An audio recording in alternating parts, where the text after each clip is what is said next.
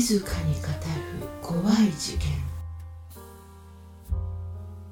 今回は2023年に神戸で起きた6歳児がスーツケースの中で死亡しているのが発見されその祖母も監禁暴行を受けていたという保坂家の4兄弟が引き起こした事件について語ります。2023年6月20日自宅から10キロほど離れたところで車椅子に乗った保坂由美子さん57歳が警察に保護されたことからこの事件は発覚しました。保護された由美子さんの話によりますと由美子さんは3月頃から自宅の押し入れにたびたび監禁され子供たちから暴行を受けていたといいます。由美子さんが監禁されていた押し入れというのは人が体育座りしかできないような狭さであったといいます。そしてその押し入れの扉の外から鍵をかけられていたというのです。監禁は断続的に続き時折鉄パイプで殴打されていて警察に保護された時も由美子さんは顔などに怪我を負っていました。由美子さんは足が悪く車椅子でしたが子供たち4人が外出している隙をついて自宅から抜け出し10キロも離れた場所で保護されるのでした。6月22日兵庫県警は母親の由美子さんに対する監禁傷害容疑で長女の咲34歳次男の大地32歳そしてその妹である双子の2人共に30歳の4人を逮捕しました。保護された母親の証言から長女咲の子供であり由美子さんの孫でもある6歳の修くんの事件が発覚します。長女咲の自白により自宅近くの草むらに置かれたスーツケースから修くんの遺体が発見されました。こうして事件は監禁傷害事件から殺人事件へとその姿を変えていくことになります。司法解剖により修くんの死因は外傷性ショックつまり何らかの暴行を受けて死亡したということが分かります。遺体の一部が腐敗しており背中全体に皮下出血が広がっていました。修くんに対する虐待はほぼ日常的に行われたとみられています。自宅からは鉄パイプのようなものも見つかっていますのでそのようなもので強く叩かれ死亡に至ってしまったのでしょう。修くんの遺体は6月19日の午後5時頃兄弟4人によって草むらに運ばれたとみられています。スーツケースを引きながら黒の長袖を着た4人が2人ずつ手をつないで楽しそうに歩く姿が防犯カメラに残されています。30度を超える猛暑の中長袖を着て帽子をかぶり30を過ぎた年齢の男女の兄弟が手をつないで歩きしかも互いにうちわで仰ぎながら楽しそうに談笑しているその姿は誰が見ても異様というより他はありません。4人の兄弟は修くんを遺棄した後遊びに出かけています。その姿が防犯カメラに捉えられていますがやはり罪悪感のかけらすらも4人の姿には垣間見ることができません。一体この家族は何者なのか。なぜこんな事件を起こしてしまったのか。この事件の深くて奇妙な根源はこの兄弟たちの幼少期に遡らないと見えてこないのかもしれません。今回捕まったのは4人ですが実は保坂家は5人兄弟なのです。この4人の他に長男がいるのですが現在は別に暮らしているため今回の事件とは無関係とされています。ですのでこのお話の中では保坂家の4人の兄弟ということで進めていきたいと思います。この4人の兄弟は4人とも特別支援学級に通っていました。特別支援学級というのは知的障害者精神障害者や体に不自由がある子どもたちが通う学級です。兄弟4人全員が特別支援学級というのは世の中にそうそうあることではありません。この点一つとっても保坂家には何か普通とは違う状況があったのではないかと推測ができるでしょう。4人とも特別支援学級にいたこともあって近所の子供たちは親から保坂家に近寄るなと言われていたそうです。特に長女長男次男はいつも体にあざがあったといいます。担任が家庭訪問をしても母親に会うことはできなかったといい当時はまだ児童虐待に対する考えも今ほど厳しくなかったためそれ以上学校が家庭に踏み込むこともできない状況でした。母親が学校に姿を見せることも一切なく近所との付き合いもなく誰もこの家庭に近寄ることすらできなかったのです。母親は子供たちの面倒はほとんど見ておらず子供たちは毎日のように母親から言葉の暴力を受けていたといいます。近所の人はこう語っています。いつも家では母親がわめく声が聞こえていて子供たちは泣いてじっと耐えている。私から言わせれば咲たちもかわいそうな子供たちだった。母親は家から出てくることもなく父親はいなかった。たまに母親の彼氏のような男性が来ていたが子供と一緒の時は見たことがない。食事くらいは作ってもらえるんだろうけど掃除や洗濯はさきらがやっていていつもゴミ出しする姿を見ていた。またある同級生の親はこのように証言しています。あの子たちは服はいつもボロボロで何日も同じ服装でした。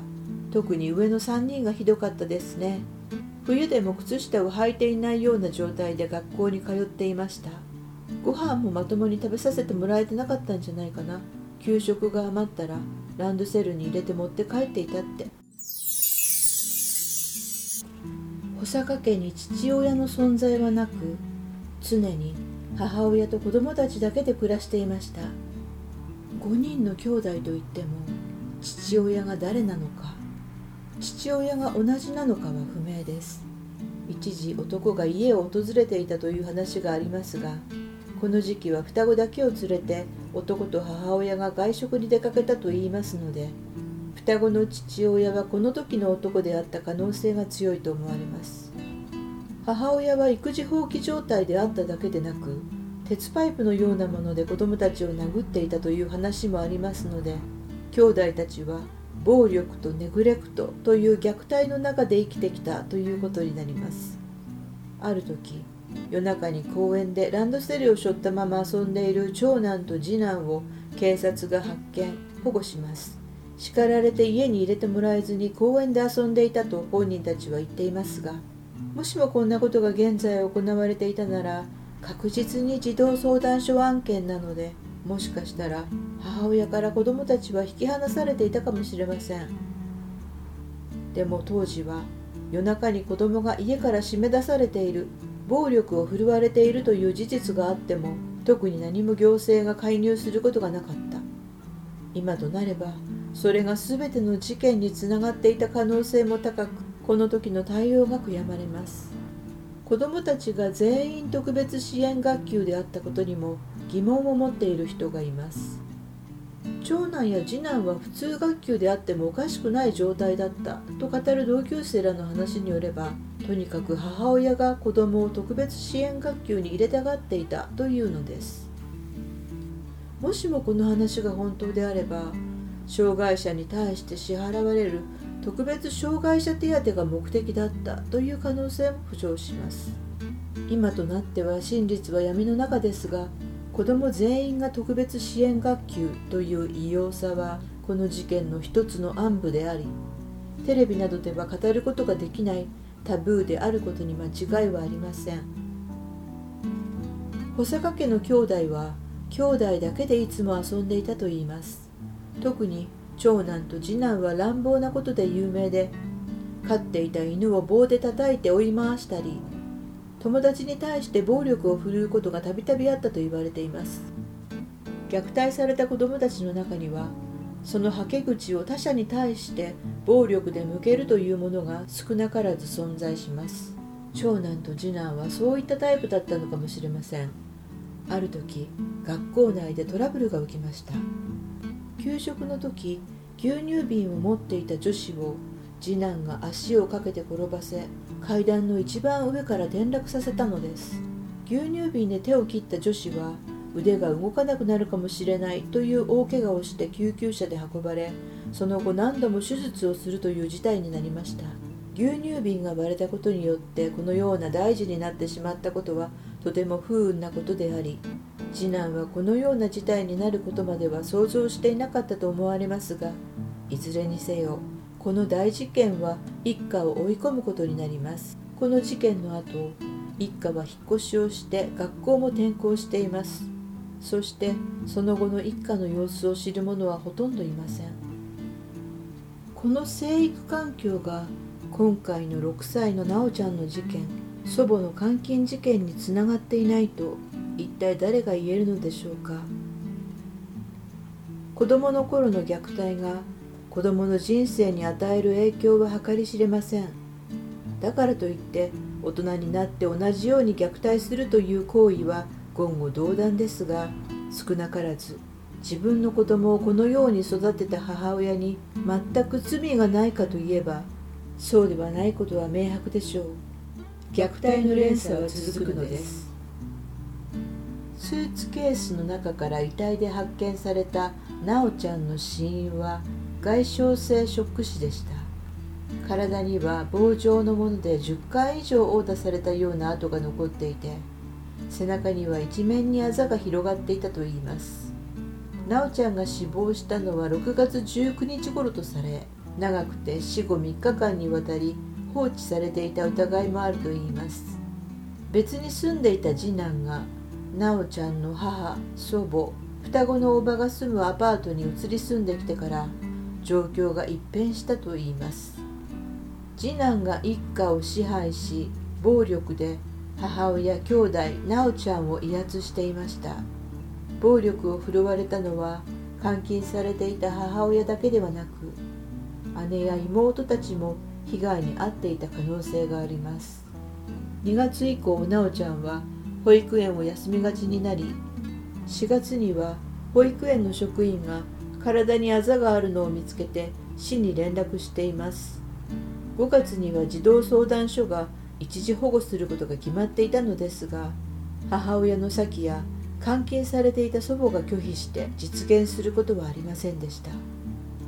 近隣住民は室内から怒鳴り声や物を叩くような音を何度も聞いています。そして2階のベランダに放置されたなおちゃんが周囲に助けを求めることもあったといいます。でも誰かの手がなおちゃんをこの家から救い出すことはなかったのです。虐待された子供が親になりその子供を虐待するという事例はよくあります。それはなぜなのでしょうか。その理由はいくつもありますが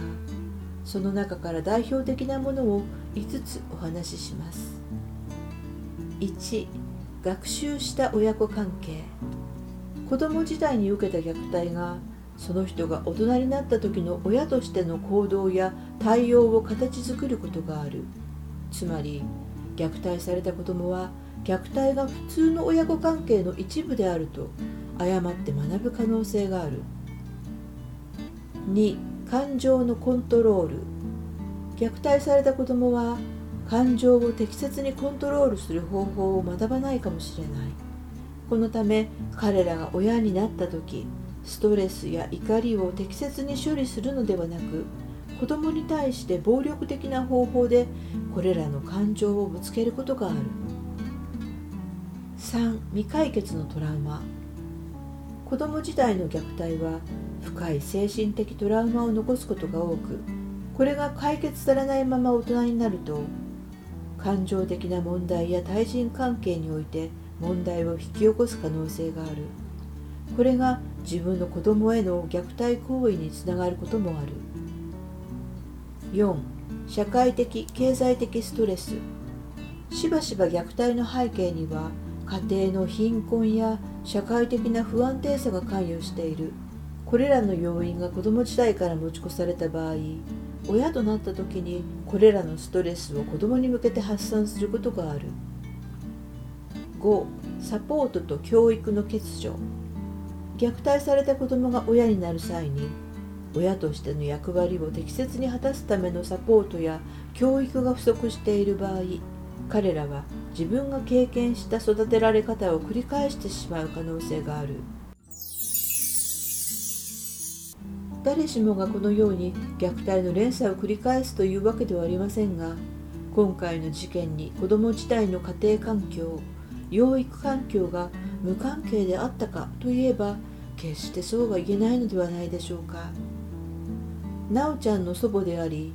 4人の兄弟の母親が監禁暴行を受けていたことも無関係ではないでしょう。この事件はもしかするとあまり報道されずに終わっていくかもしれません。私たちが学ばなくてはいけないのは子どもの養育環境の大切さです。少なくとも自分の手の届く範囲で目の届く範囲で周りの子どもたちのことを気にかけていける社会であってほしいと切に願います。今回は神戸6歳児スーツケース死亡事件祖母監禁事件を起こした4兄弟について語りました。静かに語る怖い事件また次の怖い事件でお会いしましょう物申すおばちゃんがお届けしました。